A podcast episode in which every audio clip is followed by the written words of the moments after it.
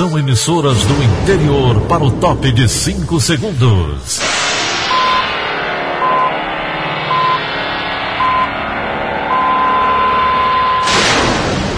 A Verdinha leva o som cada vez mais longe. Rádio Sul Cearense de Brejo Santo, Cristal de Quixeramobim, Iracema de Ipu, Jornal Centro-Sul de Iguatu, Macambira de Poeiras, Tabajara de São Benedito, Oroz FM, Pioneira de Forquilha, Itataia de Santa Quitéria, União de Camocim, Educadora do Cariri do Crato, Líder FM de Itapipoca, Aquarela FM de Miraíma, Liberdade de Ita Itarema, Carinhosa de Acopiara, Sertão Central de Senador Pompeu, Vale do Salgado de Lavras da Mangabeira, Vale FM de Nova Russas. 6 horas e 30 minutos, confirmando 6 horas e 30 minutos. Bom dia, quinta-feira, 17 de setembro, ano 2020. Manchetes do Rádio Notícias Verdes Mares. Sistema de informação da polícia era usado para extorquir traficantes do Ceará, aponta Ministério Público. Sobral e Juazeiro do Norte tem maior proporção de moradores já infectados pela Covid-19 no Brasil. Problemas de pagamento da pensão alimentícia podem resultar na prisão de 3 mil cearenses. VLT, que liga Parangaba ao Bucuripe, é concluída em Fortaleza. Essas e outras notícias a partir de agora. CYH 589. Verdes Mares AM. Rádio Notícias Verdes Mares. 6 horas e 31. Segurança. Uma investigação do Ministério Público do Ceará aponta que o sistema de informação da polícia era usado para extorquir traficantes e planejar ações criminosas. O esquema era liderado por um policial civil aposentado e contava também com a participação de outros agentes de segurança. Ontem, uma operação foi deflagrada pelo Ministério Público do Ceará para desarticular o grupo e cumpriu pelo menos 15 mandados de prisão, além de realizar buscas e apreensões de objetos em Fortaleza e Maracanaú. Sobre o assunto, a repórter Marcela de Lima conversou com o promotor de justiça Adriano Saraiva. Doutor, qual era a participação exatamente da Polícia Militar e da Polícia Civil nessa organização criminosa? O que, é que eles faziam? Na verdade, essa, investiga essa investigação começou no início, no final de 2016. Ela tinha um foco para uma determinada organização criminosa, não tinha. O foco não era a investigação de policiais, mas durante o curso da investigação, viu-se o envolvimento de policiais civis e militares com esse grupo criminoso. E qual era o foco né, dessa organização criminosa? Era a prática de extorsões. E como, era, e como isso era feito? Primeiro era escolhido um alvo que tinha um poder aquisitivo significativo. Geralmente esse alvo era um traficante, um agiota, uma pessoa à margem da lei. Era feito todo um levantamento, ou seja, usando inclusive o sistema da polícia, levantamento de antecedentes criminais, se existia veículos, se ele possuía veículos, se ele possuía imóveis. A partir do momento que era feito esse levantamento, era escolhido o dia e local para essa abordagem e aí entrava, entra aí a participação dos policiais militares, né, que utilizavam a sua equipe com a viatura e ia para esse determinado local, onde esse traficante, esse agiota, ia ser abordado. Né. Para ele, era como se fosse uma prisão é, legal, né? polícia militar e esses policiais militares, na verdade, queriam dar áreas de legalidade a essa, a essa extorsão né, que ia ser feita. Nesse momento, entrava um outro grupo dessa organização criminosa, que é quem negociava com essa, essa vítima para que ela, né, em troca da sua liberdade, para que esse procedimento não prosseguisse, ela repassasse esse dinheiro para o grupo, o grupo criminoso. E e os valores variavam aí 4 mil, 10 mil reais, 5 mil reais. Como que o, o, policial civil aposentado, ele liderava essa organização criminosa? É, é, na verdade, ele tinha um total controle, né? conhecia cada uma da, dessas pessoas e tinha uma liderança muito grande. Era dessa forma que ele exercia a liderança dessa organização criminosa. A partir de que momento vocês identificaram a participação desses policiais militares e policiais civis? O que foi que aconteceu que levantou a suspeita de vocês? Não, foram medidas cautelares, né, que foram deferidas pelo juízo da VEDOC, e a partir dessas medidas cautelares foi que a, que a gente foi conhecendo realmente um envolvimento, passou a conhecer o envolvimento desses policiais. Tá certo, então muito obrigada pelas informações. Marcela de Lima para a Rádio Verdes Mares. Em outra operação dessa vez deflagrada pela Polícia Civil, 18 pessoas são capturadas por homicídios, roubos e tráfico de drogas na Grande Fortaleza. Foi a quarta fase da força-tarefa batizada de Afiais, que em grego quer dizer foragido. O delegado-geral da cooperação, Marcos Ratracasso, faz um balanço dos trabalhos realizados. No total, a Polícia Civil capturou 18 pessoas, 18 presos, sendo 10 presos que estavam em liberdade, seis que já estavam encarcerados e tiveram também novos mandados de prisão cumpridos. E nas buscas, nós conseguimos fazer duas prisões em flagrante por tráfico de drogas onde foram apreendidos cerca de 2 quilos de entorpecente, maconha e cocaína.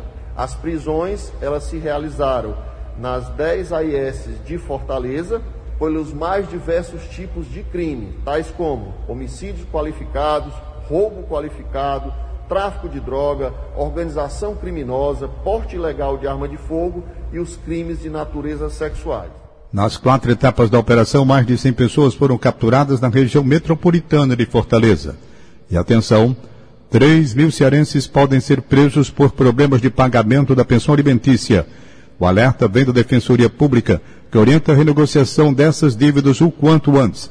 Quem tem mais detalhes para a gente é a repórter Vani Monteiro por causa da lei da pandemia, todo esse pessoal que está devendo pensão alimentícia, eles estão em prisão domiciliar. O que, que acontece? Vão ficar em prisão domiciliar até o dia 30 de outubro. E a partir daí, a Defensoria Pública diz para esse pessoal tentar renegociar a dívida. É uma coisa possível. Mas eu vou pedir para falar melhor sobre isso a Defensora Pública, Roberta Quaranta. Como é que esse pessoal, qual é é, a sugestão da Defensoria Pública para quem está devendo pensão alimentícia e está em prisão domiciliar a partir do dia 30 de outubro? Bom, é, só iniciando aqui, a prisão domiciliar foi uma conquista da Defensoria Pública que no início do isolamento social entrou com habeas corpus coletivo junto ao Superior Tribunal de Justiça para evitar a contaminação dos presos civis devedores de pensão, nós pedimos a conversão do regime da prisão cumprida em regime fechado para a prisão domiciliar, que foi deferido e posteriormente estendido a todos os outros estados do Brasil. Que nós estamos é, aconselhando os devedores de, de pensão a fazerem, a procurar a Defensoria Pública, a procurar a outra parte ou a Defensoria Pública, por quê? Porque nós entendemos que o diálogo sempre é a melhor maneira. E a gente está falando dessa prisão domiciliar. Eles estão em prisão domiciliar. Isso quer dizer que a partir do dia 30 de outubro, o que pode acontecer é continuar cumprindo essa pena, sendo que presos. Qual é o tamanho da pena para quem deve pensão alimentícia? E essas pessoas podem pagar também para não ir para a prisão, né? Claro, é, o prazo máximo do cumprimento, o, o, prazo do cumprimento da prisão vai depender do que o juiz estabelecer, mas o prazo máximo estabelecido pelo Código de Processo Civil é de três meses. É o que, que a gente está orientando. No site da Defensoria Pública, você entrar no site da Defensoria Pública, existe uma aba vermelha. Você entra lá, tem todos os telefones de atendimento dos defensores públicos e ainda tem a dona Dedé, que é a nossa assistente virtual, que ajuda. E aí o que, que a gente está pedindo? A gente está pedindo para as pessoas entrarem em contato com a Defensoria a, a fim de viabilizar acordos ou de que a gente possa promover a defesa dessas pessoas que estão inadimplentes com o pagamento da pensão alimentícia. Vanifer Monteiro para a Rádio Verdes Mares. Um casal responsável por seis crianças desaparece após suposto acidente de trânsito. A polícia apura o caso e o repórter Isaac Macedo traz as últimas informações. É uma história bem complexa e ao mesmo tempo muito misteriosa. Isso porque desde a última sexta-feira, dia 11 de setembro, a família de Leidiane de Souza Vieira e de Carlos Vinícius de Souza, Carlos Vinícius inclusive tem 40 anos de idade, está extremamente aflita e sem qualquer tipo de notícias a respeito do casal. O que é que aconteceu? Carlos teria saído de casa e teria se envolvido em um acidente de trânsito. Essas são as informações que nós temos e que foram repassadas pelos familiares, tá certo? Ele teria se envolvido, portanto, nesse acidente de trânsito. O casal, de acordo com a família, mora perto do da Ceasa, em Maracanaú, aqui na região metropolitana. E aí, logo depois, teria ligado para a Leidiane, a esposa dele, para pedir ajuda, para tentar resolver toda essa questão, todos esses problemas relacionados a esse acidente de trânsito. Essa, portanto, foi a última vez que a família teve qualquer tipo de notícia a respeito desse casal. Depois que o casal saiu para resolver as questões desse suposto acidente de trânsito, ninguém mais teve qualquer tipo de informação a respeito do paradeiro dele. Que é que acontece? O que é que tanto preocupa? Claro, além né, da segurança deles dois, da Leidiane e do Carlos Vinícius, também preocupa porque esse casal tem seis filhos. Os seis filhos, desde sexta-feira, estão procurando por notícias dos pais, estão bem desesperados e estão desde então sob os cuidados da avó materna. Aí o que, é que acontece? A família, claro, já prestou o boletim de ocorrência, já fez esse registro na Polícia Civil para que as investigações avançassem e a polícia conseguisse ajudar nessa busca pelo casal, pela Leidiane e pelo Carlos. Eles estão usando é, sinal de GPS e esse sinal de GPS teria mostrado que a última localização foi no Eusébio, por isso, então, que a polícia está buscando nessa área aqui na região metropolitana, mas até o momento ainda não há qualquer tipo de informação. A gente, claro, vai seguir acompanhando esse caso com certeza. Isaac Macedo para a Rádio Verdes Mares. 6 horas e 41 minutos, 6 e 41. Agora, direto da redação integrada do Sistema Verdes Mares, a jornalista Lena Sena traz as últimas informações. Bom dia, Lena. Bom dia, Tom. Na noite desta quarta-feira, um homem que usava uma tornozeleira eletrônica foi morto a tiros em um bar na cidade de Maracanaú, região metropolitana de Fortaleza. Segundo a polícia, a vítima, que tinha antecedentes criminais por assaltos, tráfico de drogas e associação criminosa, estava no estabelecimento quando os suspeitos chegaram no local e atiraram contra ele. Após o crime, os atiradores fugiram. Testemunhas informaram aos policiais que o homem já havia sofrido outra tentativa de homicídio, inclusive havia saído há pouco tempo do hospital. Ainda na Grande Fortaleza, no município de Itaitinga, um motorista de táxi e outros dois homens foram presos com um fuzil, munições e dois coletes balísticos. O trio foi capturado no quilômetro 26 da BR-116, próximo às casas de privação provisória de liberdade, CPPLs, após uma perseguição da polícia. Durante a abordagem, os homens, que são moradores do conjunto Palmeiras, aqui em Fortaleza, informaram para os agentes que foram até Itaitinga para matar um rival, mas ao chegar ao local não encontraram a possível vítima, então fizeram disparos na via, o que teria feito os moradores acionarem a polícia. Um quarto homem envolvido na ação fugiu com uma pistola e não foi localizado pelos agentes. O trio e o material apreendido foram encaminhados para a Delegacia Metropolitana do Eusébio. O motorista de táxi, que foi contratado para ajudar na fuga dos atiradores, foi identificado como André Alexandre Soares, de 38 anos, e já responde por roubo de carga. Já os outros presos não tiveram as identidades reveladas. Lena Sena, para o Rádio Notícias Verdes Mares. Como você acompanhou na edição de ontem do Rádio Notícias Verdes Mares, o Ceará conquistou bons resultados do IDEB 2019, índice que avalia o desenvolvimento da educação.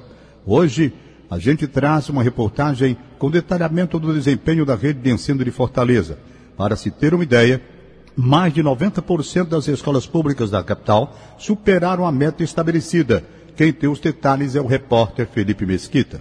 Nos anos iniciais, isto é, do primeiro ao quinto ano do ensino fundamental, 93,5% das instituições públicas de Fortaleza superaram a meta estabelecida pelo IDEB, que era de 5,2% outros 1,6% ficaram iguais à meta e 4,9% abaixo dela. A escola professora Edith Braga, na Aerolândia, obteve 7,4 pontos, a maior média da capital. A estudante Letícia Valentina, de 10 anos, matriculada na unidade, se diz feliz com o resultado. Letícia afirma sentir falta das aulas presenciais, mas complementa que já está acostumada com o ensino remoto. Eu estou gostando bastante Eu tô achando legal, sabe? Porque ainda tô continuando com a mesma rotina. Já nos anos finais do ensino fundamental, do sexto ao nono ano, 89,5% das escolas de Fortaleza tiveram nota além da meta de 4,4. Com os resultados, a capital ocupa o quinto lugar do Brasil em desempenho nos anos iniciais e a quarta melhor nos anos finais. Com informações de Emanuela Campelo de Melo, Felipe Mesquita para a Rádio Verdes Mares. Mesmo com autorização do Ministério da Defesa, as aulas do Colégio Militar de Fortaleza continuam sem data para retorno. Quem tem os detalhes é Lone Pomuceno. O retorno das atividades presenciais foi determinado pelo Ministério da Defesa através de uma circular expedida ontem pela Diretoria de Educação Preparatória e Assistencial. A unidade cearense, porém, não confirmou a retomada. Em nota, o CMF reforçou que faz parte do sistema Colégio Militar do Brasil, que é coordenado e dirigido pela DEPA, mas ainda não sabe informar se tem condições de retornar com as aulas a curto prazo. Também no texto, a unidade disse que aguarda posicionamento dos escalões superiores. A circular do Ministério da Defesa foi endereçada aos comandantes de todas as unidades do Brasil. Vale lembrar, por causa da pandemia, apenas o ensino infantil está autorizado no Ceará, mas com capacidade reduzida. Elon Nepomuceno para a Rádio Verdes Mares. Ainda não se sabe o que causou o incêndio em uma área de vegetação do bairro José Walter, em Fortaleza. Ontem à tarde, alguns moradores tiveram de deixar as casas e as atividades de uma escola foram interrompidas por causa da grande nuvem de fumaça.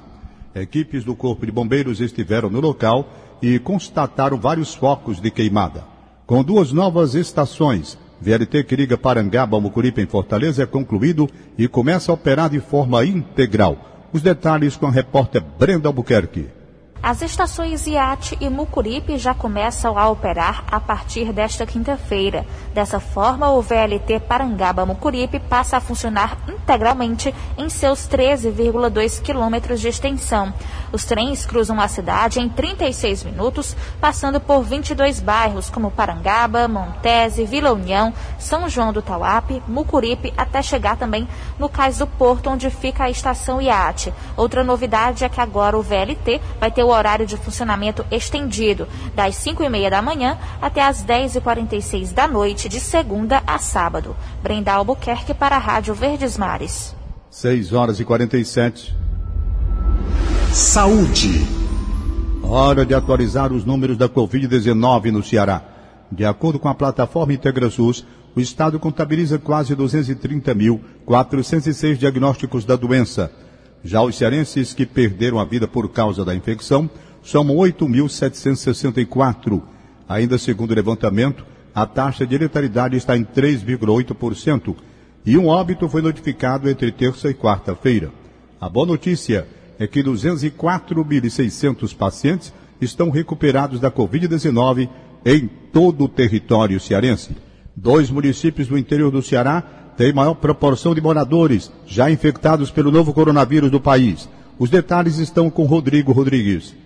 Os municípios de Juazeiro do Norte, no Cariri, e Sobral, na região norte, têm a maior proporção do Brasil de pessoas já infectadas pelo novo coronavírus. Os dados constam na quarta fase da maior pesquisa epidemiológica sobre a Covid no país e foram divulgados nesta semana. O estudo é coordenado pelo Centro de Pesquisas Epidemiológicas da Universidade Federal de Pelotas e ocorreu em 133 municípios brasileiros, sendo seis no estado do Ceará. O índice mostra o total de pessoas com anticorpos para a doença, que, portanto, já tiveram contato com o vírus. No levantamento, ficou constatado que Juazeiro do Norte tem 8% da população com anticorpos. Esta é a maior taxa entre os municípios pesquisados em todo o país. Sobral vem logo na sequência com 7,2%, seguido de Santarém, no Pará, com 6,4% da população. Quixadá, também no Ceará, aparece na quarta posição do ranking, com 5,2%, mesmo percentual observado em Altamira, outra cidade paraense.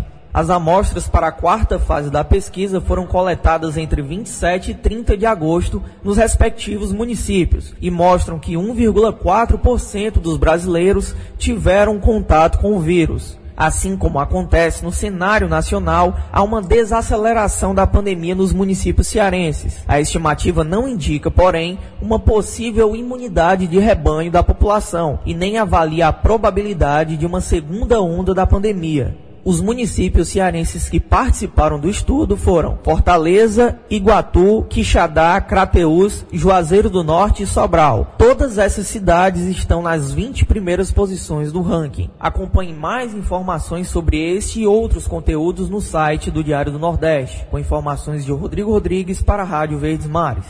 E a pandemia alcança estabilidade no Brasil, garante o Ministério da Saúde. Confira os detalhes com Sérgio Ripardo.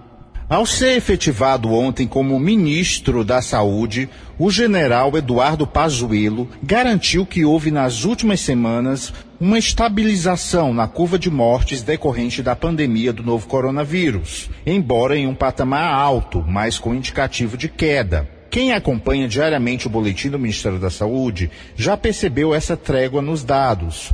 A Organização Mundial da Saúde alertou, no entanto, que nos últimos dias houve um risco de uma nova onda de contágios no mundo, prevendo que a pandemia pode piorar na Europa nos próximos dois meses e a mortalidade tenderia a aumentar. Ou seja, uma reabertura das fronteiras com o velho continente pode piorar a situação do Brasil com a importação de contágios. É cedo ainda ver essa estabilização dos casos no Brasil como uma tendência consolidada, apontam os especialistas. Sérgio Ripado para a Rádio Verdes Mares. 6 horas e 51. Região. A estátua de Padre Cícero José do Norte é reaberta para visitantes. As atividades voltaram ontem, após seis meses de suspensão. A repórter Biana Alencar acompanhou o primeiro dia da retomada e conversou com o secretário municipal de Turismo e Romaria, Júnior Feitosa. A recepção no ponto turístico está diferente. Álcool nas mãos e tem que verificar a temperatura. O uso da máscara é obrigatório, assim como as medidas de distanciamento. Os espaços foram demarcados, tanto os assentos para as celebrações quanto às filas que costumam se formar. Fechado há quase seis meses, o ponto turístico é símbolo não só da fé do Romeiro, mas também muito importante para a economia local. Com a pandemia, a preocupação era garantir a segurança dos visitantes. Nossa preocupação é exatamente essa, a preocupação não somente com os visitantes, com os romeiros, mas com as próprias pessoas que aqui estão né, no momento que a gente vive, nesse momento de pandemia, para que a gente possa voltar gradativamente às nossas atividades com segurança, mantendo a atividade econômica e, acima de tudo, preservando as nossas vidas. Biana Alencar para a Rádio Verdes Mares. 6 horas e 52. Em instantes, preço do quilo do arroz salta 52% dos supermercados da capital. Rádio Notícia Verdes Mares. 6 horas e 53 minutos. Política. Agora é oficial. Dez candidatos estão na disputa pela Prefeitura de Fortaleza. Ontem, três legendas confirmaram os nomes para o pleito de novembro. A repórter Letícia Lima conta como foi a convenção do Partido dos Trabalhadores.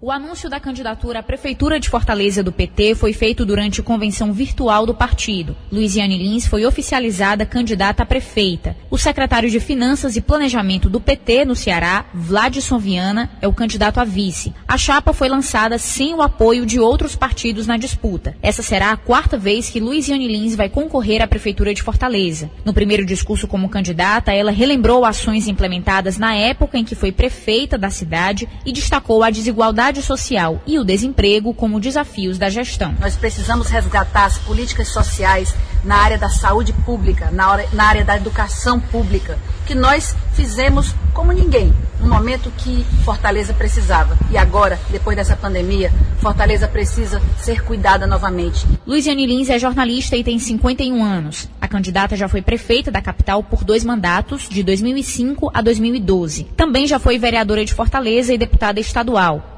Atualmente é deputada federal e está no segundo mandato na Câmara. Letícia Lima para a Rádio Verdes Mares. Também em convenção virtual, PCdoB homologou o professor Anísio Melo como candidato ao passo.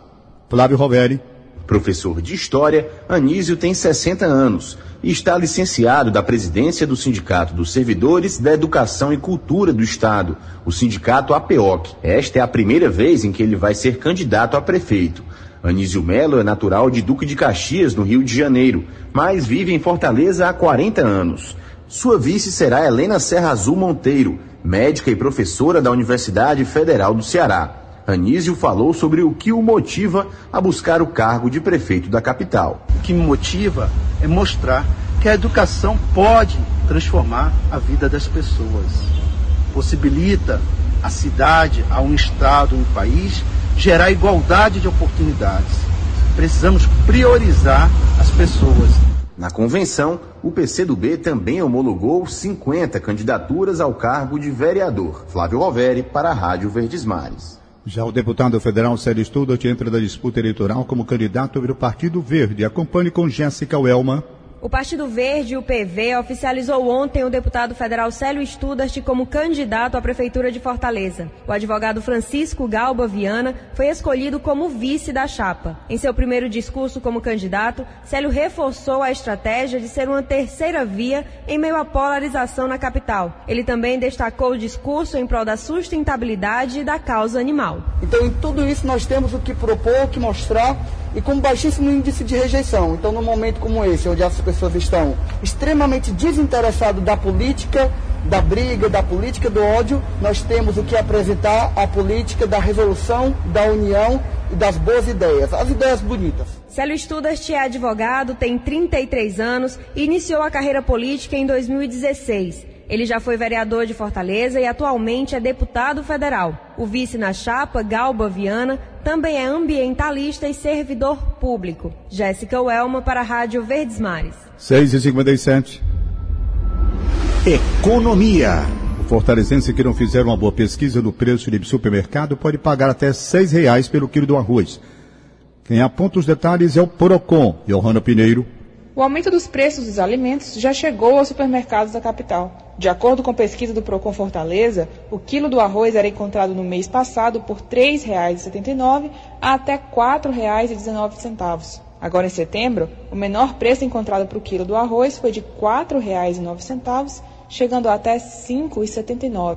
A pesquisa destaca também que no início do ano, em janeiro, o menor preço do produto era R$ 2,94, uma diferença de 96,9% se comparado com o maior preço encontrado no levantamento desse mês. Mas a alta não se restringe ao arroz. De acordo com o Procon, o feijão carioca apresentou alta de 35%, chegando a R$ 7,99 o quilo. E o óleo subiu 62%, sendo encontrado por até R$ 6,99 o litro. A pesquisa nos supermercados aponta ainda que a média dos 60 produtos de primeira necessidade subiu 1,15% em setembro na capital. Johanna Pinheiro, para a Rádio Verdes Mares. 6 e 58 Futebol. Direto da sala de esportes, Luiz Eduardo, bom dia. Bom dia, Copa do Brasil. Ceará venceu a equipe do Brusque nesta quarta-feira pela Copa do Brasil. Jogo válido pela quarta fase da competição em sua primeira rodada. São jogos de ida. O Ceará venceu o Brusque 2 a 0 com gols de Leandro Carvalho e o atacante Vinícius. O Vina que entrou no segundo tempo e selou o placar a favor da equipe do Ceará. O Ceará venceu 2 a 0 e agora jogará o jogo da volta na próxima quarta-feira no Castelão, às 21 horas e 30 minutos, podendo até mesmo perder por um gol e ainda assim garante vaga na fase de oitavas de final da Copa do Brasil, que teve ontem Fluminense 1, Atlético Goianiense 0, Ponte Preta 2, América Mineiro 2. O Juventude joga hoje contra o CRB, também pela Copa do Brasil.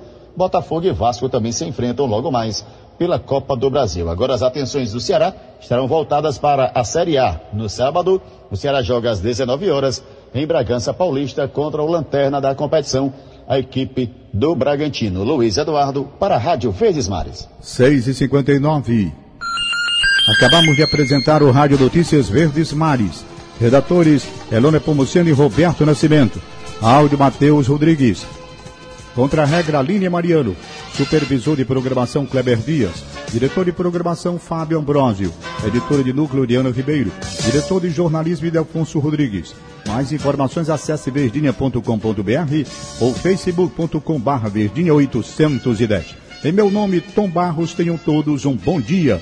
Segue a voz bonita de Daniela de com o programa Paulo Oliveira. De segunda a sábado, seis e meia da manhã. Rádio Notícias Verdes Mares.